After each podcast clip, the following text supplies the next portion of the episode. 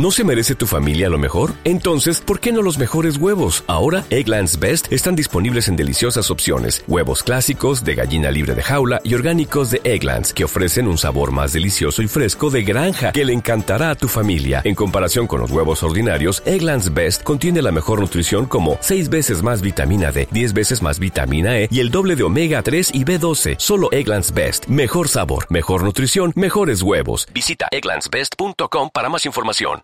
Esta tarde nos hemos acercado hasta la redacción de Punto Radio Asturias para conocer a la mujer que todas las mañanas da el relevo en Asturias a Luis del Olmo, Virginia García Fuello. Muy buenas tardes, Virginia. Hola, ¿qué tal? Muy buenas tardes, Sofía. Virginia presenta Protagonistas Asturias y es la jefa de contenidos de Punto Radio Asturias. ¿Cómo se compaginan ambas tareas en el día a día? Pues como puedo. Eso para empezar. Eh, sobre todo, primero por la mañana dedicándome más a protagonistas Asturias y después ya quizás por la tarde dedicándome más a las otras labores, a la de coordinar un poquito más la, la programación, sin perder de vista, lógicamente, los contenidos que tenga que tratar al día siguiente y compatibilizando un poco, bueno, las horas dan para mucho en realidad. Ya sabes que en radio los minutos eh, o el tiempo es oro, los minutos, eh, bueno, pues al final son una vida, ¿no? De las dos tareas que desempeña a diario, ¿cuál le llena más como periodista? Yo creo que protagonistas Asturias. Y yo creo, sin duda ninguna, las dos horas de directo de protagonistas Asturias, porque bueno, como, como, todo programa de radio lleva un proceso de elaboración previo. Quizás ahí no disfruto tanto como disfruto delante del micrófono en el directo y cuando realmente se cuece eh, y toma, toma un poquito de forma de sabor, de olor y de sensaciones, en definitiva, el programa. Podría decirse que la parte inicial, la parte de producción, pues quizás es la más cotidiana. Desde luego que sí. La parte de producción eh, uno se lo toma como la rutina, como la rutina diaria y con paciencia, con mucha paciencia, porque no siempre sale.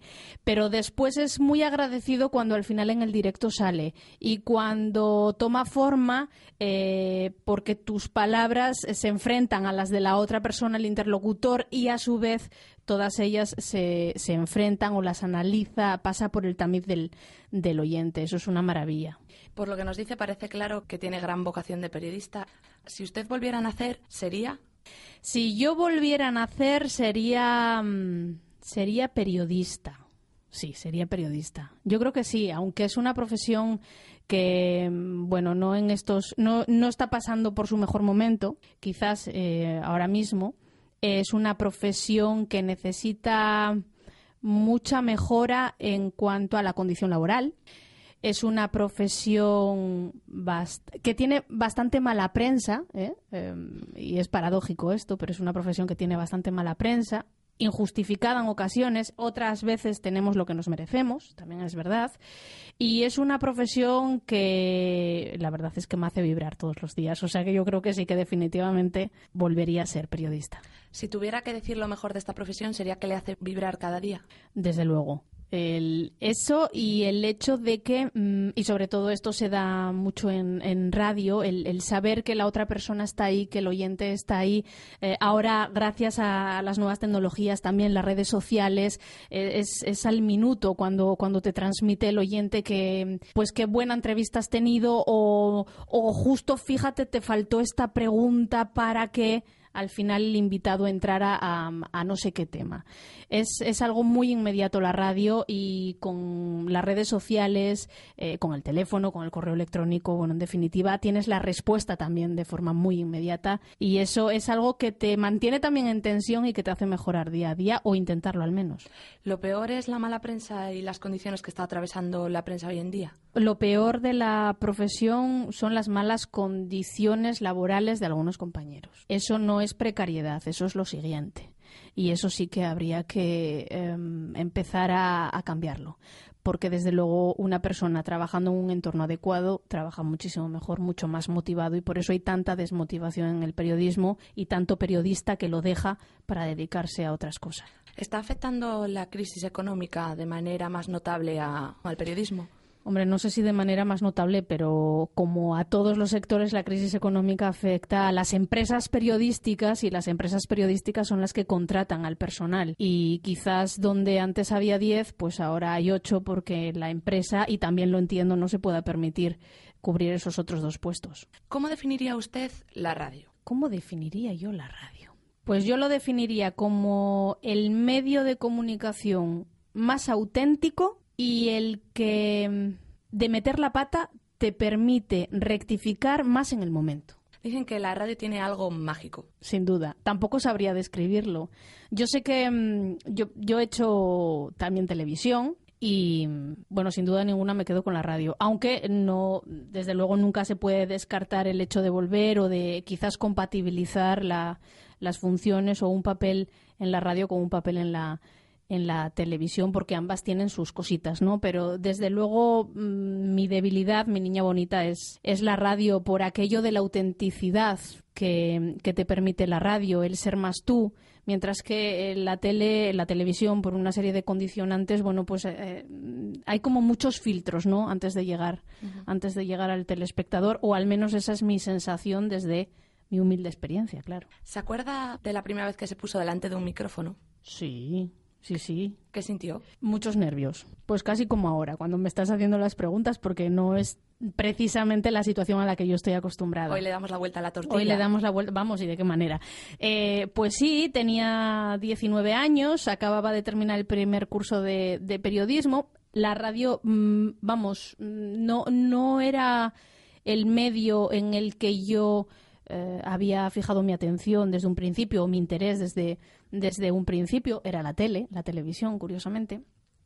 Y, mm, y bueno, pues por un profesor que conocía al director de una emisora aquí en Asturias, en este caso M80, pues al final acabé haciendo prácticas, prácticas allí. Y, y bueno, sentí, sentí mucho vértigo pensando en la cantidad de personas que me podían estar escuchando en ese momento. Sentí mucho vértigo, sobre todo pensando en que mis padres estarían escuchándome y estarían pasándolo fatal por la posibilidad de que me pudiera equivocar, con lo cual yo apreté bien los dientes, dije, mm, tengo que leerlo bien porque eran boletines informativos muy breves, tengo que leerlo bien, lo hice bien, la segunda vez ya lo hice un poquito peor porque ya una como que se relaja y la tercera vez yo creo que ya eh, me enganchó y hasta hoy. Ya hasta hoy. ¿Se acuerda también de la primera vez que metió un buen batacazo? No. ¿No? No. ¿Y de la última? Pues em, es que no sé a qué llamar batacazo, pero de eso seguramente que cometa todos los días. Em, yo suelo ser bastante, por no decir demasiado natural, ante el micrófono. Entonces, conforme voy experimentando sensaciones, lo voy soltando. Claro, menos las íntimas, intimísimas.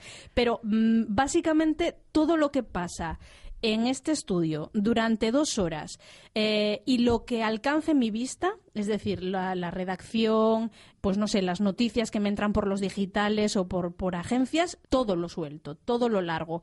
¿Qué pasa? Que muchas veces digo cosas antes de pensarlas, que quizás luego pensándolas mm, no me las hubiera comido. Pero vamos, si a eso se puede uno referir como batacazo, eh, cometo eh, del orden de unos 12, 15 o 25 todos los días. Ya será para menos. No, hombre, que de verdad que es para mucho. para mucho y más. Volviendo otra vez al tema de que usted aquí desempeña una doble función, sí. tanto como presentadora de Protagonistas Asturias como jefa de contenidos, ¿qué labores desempeña realmente una jefa de contenidos? Pues que todo lo que salga por estos micrófonos y que se pueda escuchar eh, pase por mi por mi filtro. Eh, filtro, lo llamamos filtro, no me gusta lo de filtro, pero bueno, eh, que de alguna manera yo sepa, ¿no? Lo que hay y mm, los compañeros me lo comenten y si podemos entre dos, tres mentes mejorar las cosas, pues eh, muchísimo mejor, ¿no? En esta línea, ¿existe la línea editorial en radio? Existe la elegancia y existe el sentido común. Tampoco es, es cuestión de, de, marcar o de censurar determinados contenidos. Yo creo que mmm, todos los contenidos son emitibles, si quieres, o a todo le puedes sacar partido, siempre y cuando luego seas elegante delante del micrófono y sepas contarlo. A día de hoy, periodismo y poder pueden estar muy ligados. No es mi caso, desde luego. Y además mmm, ni lo veo de cerca. No, no para mí el poder es algo que está ahí, es algo a lo que tengo acceso en la medida en la que yo puedo llamar a esas personas y les puedo hacer preguntas y ellos tienen el poder suficiente como para decirme sí a la entrevista, no a la entrevista o a estas preguntas te contesto no te contesto, o mira, mm, tú me hablas del tiempo y yo te hablo de setas. Si le preguntara si existe un contrato no escrito que le hace renunciar a sus ideologías para someterse a la de un grupo mediático concreto, ¿qué me contestaría? Pues que vuelvo a lo del sentido común.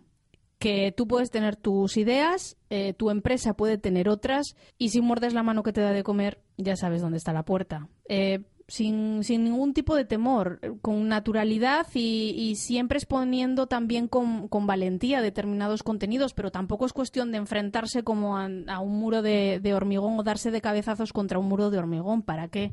¿Se puede ser periodista a tiempo parcial o el periodismo es una etiqueta que llevamos siempre con nosotros y de la que no nos vamos a deshacer nunca? A mí me encantaría ser periodista a tiempo parcial.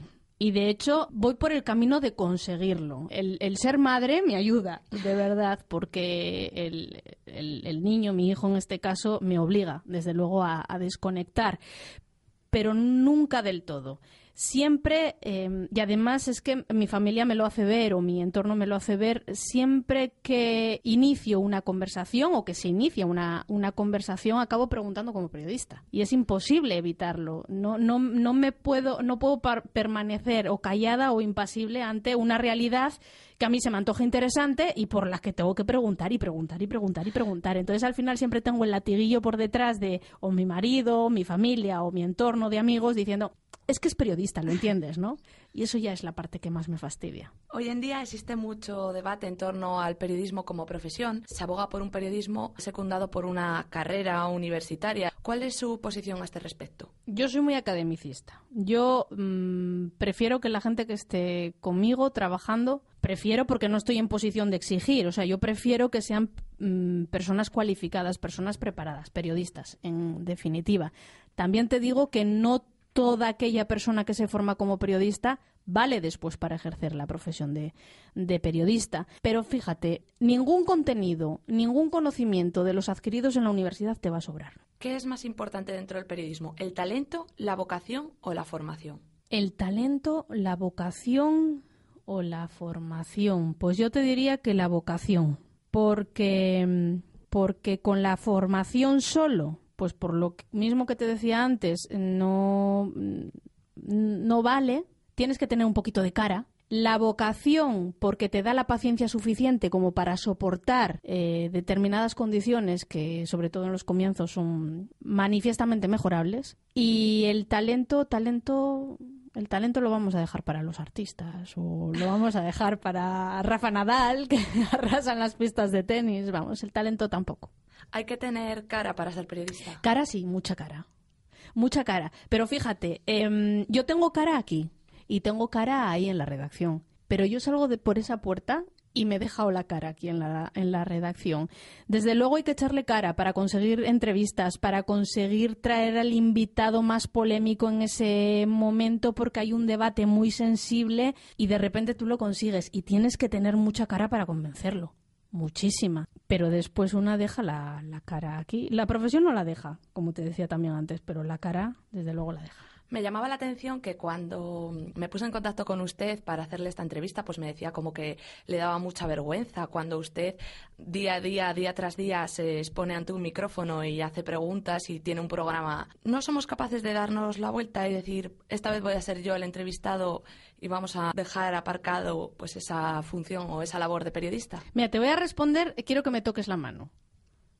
A que estoy sudando. Sí. Estoy sudando, me pongo muy nerviosa, lo paso fatal, porque no concibo la situación contraria que es justo la que estamos eh, viviendo, viviendo ahora. No, yo sirvo o creo servir o sobre todo me gusta muchísimo ser lo que soy, periodista. Lo de la otra parte, ser la entrevistada, uff, lo llevo muy mal. ¿Tan mal se pasa? se pasa. Mm, bueno, es que esta la tengo peor. Mira, tócame la mano derecha. Sí, la verdad es que esta está peor. Todavía peor. Lo paso mal, de verdad, lo paso muy mal. ¿Qué consejo le daría a una recién licenciada o un recién licenciado que por primera vez se va a exponer ante una entrevista de trabajo o que llega a un medio de comunicación?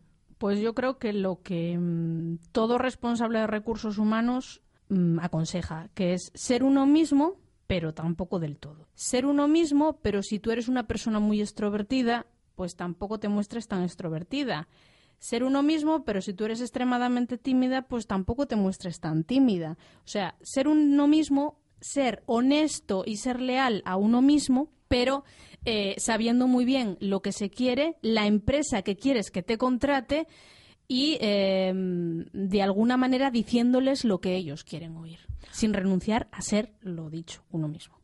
Cambiando un poco de tercio, este año la política asturiana ha saltado a nacional debido en parte a la presencia de Álvarez Cascos en las próximas elecciones. Sí. ¿Vaticina grandes cambios en Asturias a partir de las próximas elecciones? No vaticino nada. Estoy hecha un lío, auténticamente. Son tantas las formaciones políticas, porque no solo Foro Asturias, no solo Francisco Álvarez Cascos, eh, sino que son muchas las formaciones eh, que se han dado cita por primera vez en estos comicios electorales. Desde luego, la irrupción de, Francisco Álvarez Cascos en, el panorama político asturiano, si acaso ha hecho, y yo creo que esto es muy bueno, que el, votante de alguna manera sea más crítico, analice más, y quiero pensarlo, ¿eh? porque eh, me está pasando a mí y, en, ocasiones hablándolo con, el entorno profesional y, también personal, pues, pues lo he comentado y lo hemos comentado que eh, quizás se interese más por la política, se interese más por los contenidos políticos que ofrecen esas personas, esos candidatos a las autonómicas o a las, a las municipales y, en definitiva, se sienta más en la responsabilidad de ejercer su derecho al voto digamos que se rompe un poco ese mm, bipolarismo que hay entre Partido Popular y Partido Socialista para empezar a mirar a otros grupos políticos. Sí, pero, pero no solamente eso, sino que eh, yo creo que a partir del 22 de mayo vamos a saber eh, y hacernos conscientes de que tenemos que llevar un control también nosotros al gobierno y que debemos exigirles a nuestros políticos más allá de que cada, cuatro años nos regalen los oídos para que nos cuenten lo que queremos oír. Tenemos que estar ahí eh, analizando sus, em, sus decisiones y censurándolas cuando no nos convencen. Este año también son elecciones al consistorio aquí en Oviedo. ¿Cree que repetirá de nuevo Gabino de Lorenzo? Pues tampoco tengo ni idea. Porque como me dicen muchos, es que como me dicen los políticos o los candidatos a los que entrevisto me dicen, mira, eso es política ficción o mira, es que no tengo delante la bola de cristal. Pues yo creo que me voy a coger ese tópico y te voy a decir, es que no tengo delante la bola de cristal. Yo solo sé que son las elecciones, como profesional y como persona, ¿eh? como votante desde los 18, que estoy viviendo con más emoción. Estoy ansiosa, de verdad, o sea, cuento los días. Hoy quedan 34 días para la selección. Madre mía. O sea que no solo lo está viviendo como, como votante, como ciudadana, sino también como periodista muy intensamente. Claro, y de hecho mm, vivo con mucho orgullo porque no todo el mundo tiene el privilegio de enfrentarse a esa persona o a esa otra a la que no vas a votar o a la que sí vas a votar. Yo quiero que me convenza eh, egoístamente a mí y entiendo que como yo al resto de, de, oyentes que en ese momento esté escuchando la, esta sintonía.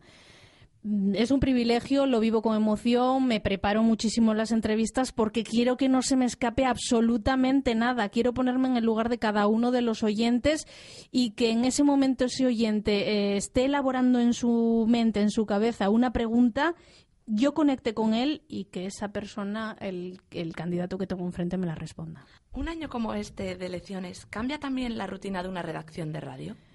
La rutina en cuanto a, mm, a invitados, en cuanto a... Sí, cambia la rutina. Em, sí, desde luego, y sobre todo en, las, en estas últimas semanas, antes de los, de los comicios, cambia la rutina porque eh, se van pasando por aquí más invitados políticos que nunca. Eso sí, es verdad.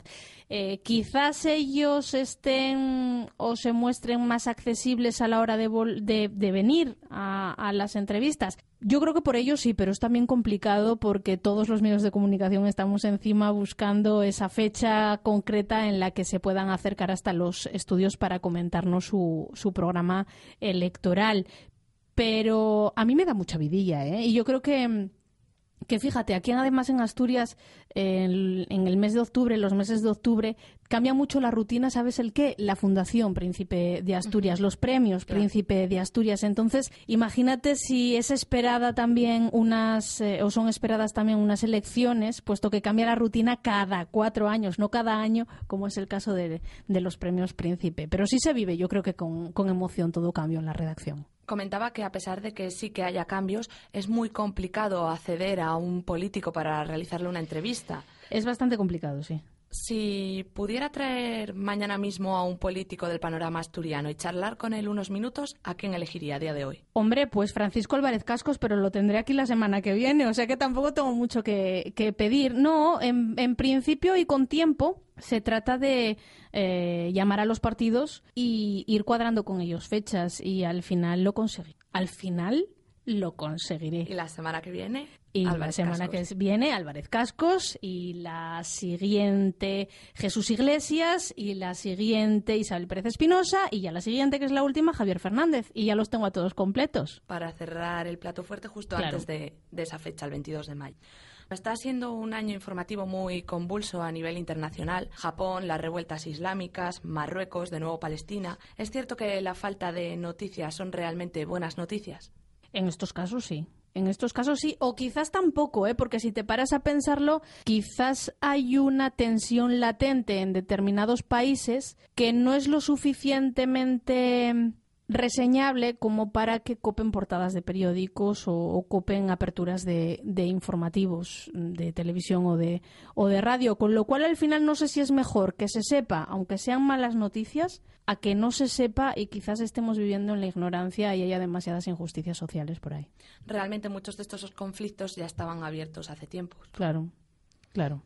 ¿Qué noticia le gustaría dar en un futuro no muy lejano, si usted pudiera ser la primera en dar esa noticia? Pues mi ámbito o mi, mi radio de llegada es Asturias. Y yo para Asturias deseo que, que se empiece a invertir, pero de verdad, las cifras del, del, paro. Hay demasiado desempleo, hay mucha gente que ha perdido incluso su prestación por desempleo, con lo cual hay muchas realidades, muchas familias que lo están pasando muy, muy mal. Eso en el ámbito regional. Ya en el ámbito nacional, desde luego, no me cabe la menor duda el final de ETA. Si tuviera un minuto para decir lo que quisiera a micro abierto, ¿qué diría? Este es el momento.